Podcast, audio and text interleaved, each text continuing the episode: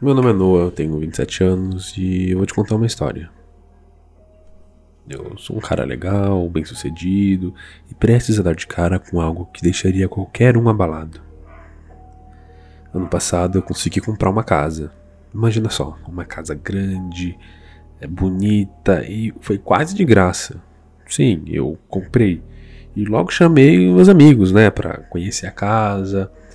E eu só passaria o endereço no dia da festa. Essa é a pequena surpresa que eu ia fazer para eles. No dia marcado, acordei cedo, dei aquela limpada na casa, enchi a geladeira com carnes e cervejas e fui limpar o quintal lá de trás. Aliás, esse quintal é meio estranho, né? Tipo, umas coisas de criança, um carrossel, umas esculturas de gesso, é, mais umas coisinhas importantes lá. Sei lá, de repente, um ex-dono tinha algum filho, Logo acabei com isso e fui montar a churrasqueira ali na área mesmo.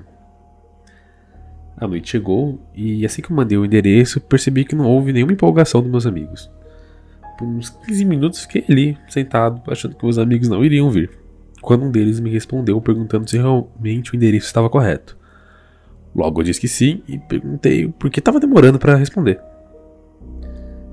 me disse que estava vindo e que depois de conversar sobre isso, logo os outros também responderam dizendo que já estavam a caminho. Com certeza era palhaçada deles, só estavam querendo me zoar. Enfim, subi as escadas para guardar algumas coisas que estavam jogadas na sala e fui passando na frente do quarto do meio. Pensei ter visto algo sem me ver lá dentro. Voltei, acendi a luz, mas não vi nada. Tranquei a porta e desci para acabar com os preparativos. Meus amigos chegaram. E mesmo com uma cara estranha, fizemos a maior bagunça. Cara, que delícia estar com meus amigos. Lá pelas duas da manhã, alguns foram embora e dois decidiram ficar mais um pouco. Foi quando um deles tocou no assunto da casa e me perguntou se eu conhecia a história daquela casa e eu disse que não. Noah, você sabe que aqui nessa casa aconteceu um crime horrível? Ele me perguntou. Aqui vive uma família, mãe, filho e padrasto. Ninguém sabe dizer, mas o padrasto matou a menina de 6 anos e sumiu com o corpo. A mãe ficou chocada e se suicidou. Uma semana depois, no quartinho da fi que a filha dormia. Aí eu perguntei: e o padrasto foi preso? Ele disse que foi, mas nunca disse onde estava o corpo da menina. Ele ficou numa cela comum e foi morto pelos presos, e até hoje o corpo nunca foi encontrado. Eu decidi encerrar o assunto porque achei meio pesado demais, e já estava muito tarde. Convidei meus amigos para dormirem na casa e, apesar do horário, decidiram chamar o carro e, foram embora. Fui pro meu quarto e de novo aquela sensação estranha me veio quando passei pelo quarto do meio um gelo que subia dos pés à cabeça. Sei lá, de repente fiquei impressionado com a história e também já tinha bebido bastante.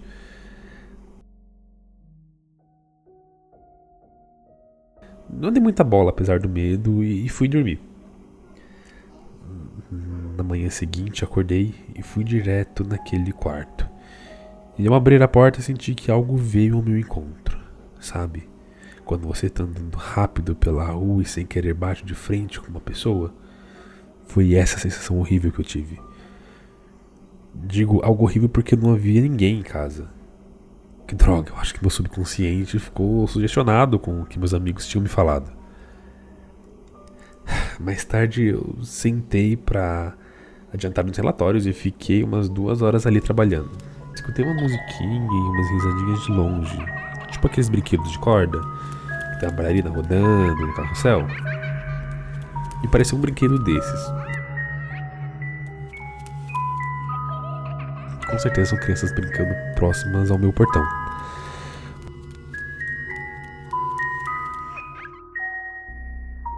Voltei a me concentrar e a música começou a ficar mais próxima. E não havia mais risos, mas sim um choro bem sentido, bem baixo. Fiquei preocupado e fui lá fora olhar. Não tinha ninguém.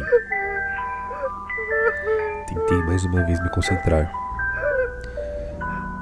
mas foi em vão.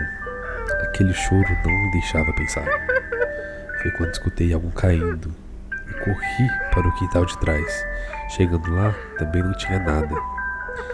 Peguei um cigarro e uma cerveja, sentei em uma cadeira velha e fiquei ali pensando se estava ficando louco ou se era algum vizinho com filhos.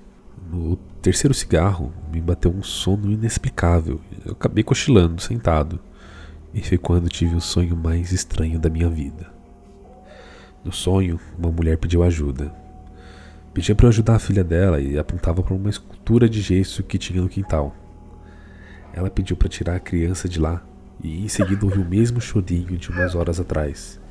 E no sonho não entendia nada, só consegui ver a mão da mulher apontando para frente e escutava o choro cada vez mais alto e com um grito alto de alguém chamando mamãe, mamãe, me ajuda.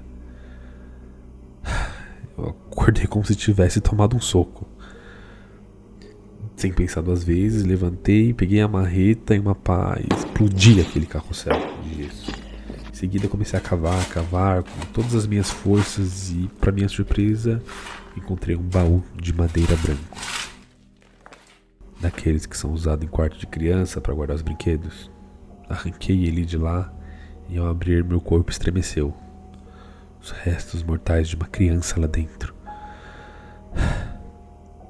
Era a menina da história que meu amigo tinha me falado. Na hora, minha cabeça não pensava direito. Era uma mistura de enjoo, medo, horror e tristeza. Só consegui sentir isso. Chamei a polícia e, quando esperava, entendi que a mulher que apareceu no meu sonho era o espírito da mãe, que ficou ali. Estava tentando fazer com que a filha pudesse, enfim, descansar. Que tragédia. Depois de tudo aquilo, fui para casa dos meus pais tentar me recuperar. E uma certa noite, tenho certeza que ela veio me mostrar que, enfim, estava em paz. Pelo menos a criança.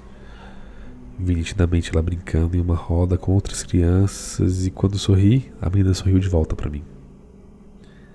Às vezes escuto alguém chorar baixinho, aí acendo uma vela pela alma daquela mãe que não aguentou o fardo de perder um filho e rezo para que Deus tenha misericórdia da sua alma.